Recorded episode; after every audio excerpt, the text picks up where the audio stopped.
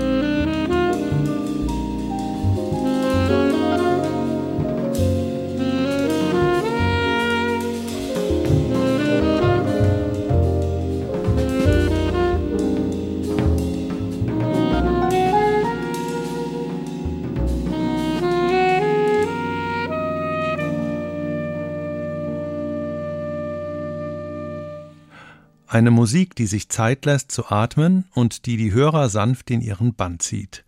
Charlotte Greve hatte längere Zeit nicht mehr mit ihrem Lisbeth-Quartett gespielt, bis ihr durch ein gemeinsames Streaming-Konzert klar wurde, dass noch lange nicht alle Möglichkeiten dieser Besetzung ausgereizt sind.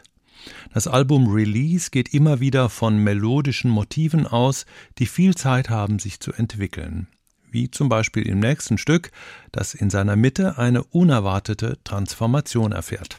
Musik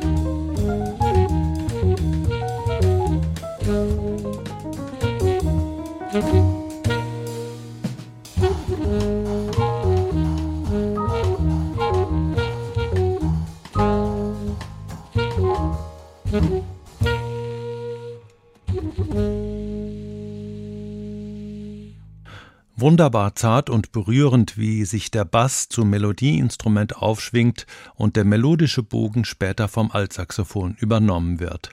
Alle Instrumente haben viel Platz, um ihren Klang zu entfalten auf dem neuen Album von Charlotte Greves Lisbeth Quartett. Es heißt Release und ist beim Schweizer Intakt Label erschienen. Die Jazzneuheiten-Schau in HR2 Kultur heute mit einer Saxophonistin und zwei Saxophonisten. Letzter im Bund ist Chris Torkewitz.